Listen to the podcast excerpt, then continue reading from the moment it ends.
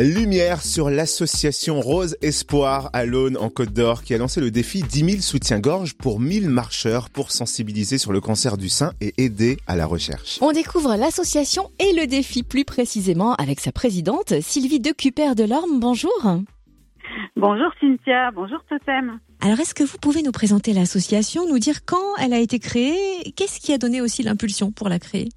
Alors nous avons créé cette association avec une amie, moi parce que j'ai été touchée par deux fois par, le cancer du sein, et également euh, mon amie a perdu sa sœur du cancer du sein.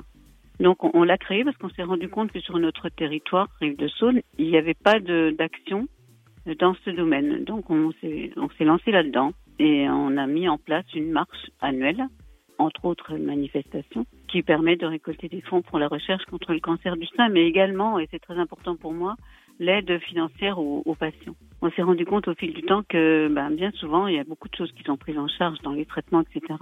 Mais tous les produits de, confort euh, dont on a besoin pour garder le moral ne sont pas forcément euh, pris en charge. Donc nous, on essaye d'intervenir ponctuellement, anonymement également, les, les personnes ne sont jamais citées, sur ce plan-là, sur le plan pécuniaire. Et en lien avec votre marche annuelle, vous avez lancé le 14 février le défi 10 000 soutiens-gorge pour 1000 marcheurs. En quoi consiste-t-il?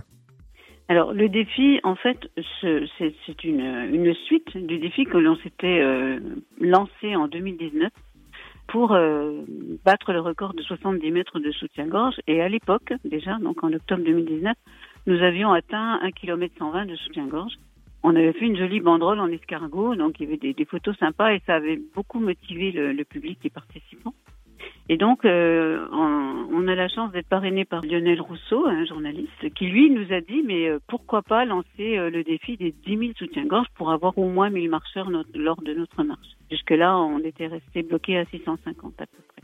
Et donc, 10 000, bah, parce que parce que c'est un chiffre rond, parce que ça interpelle, également aussi pour représenter le nombre de, de patientes et de patients, parce que ça touche également les hommes hein, maintenant.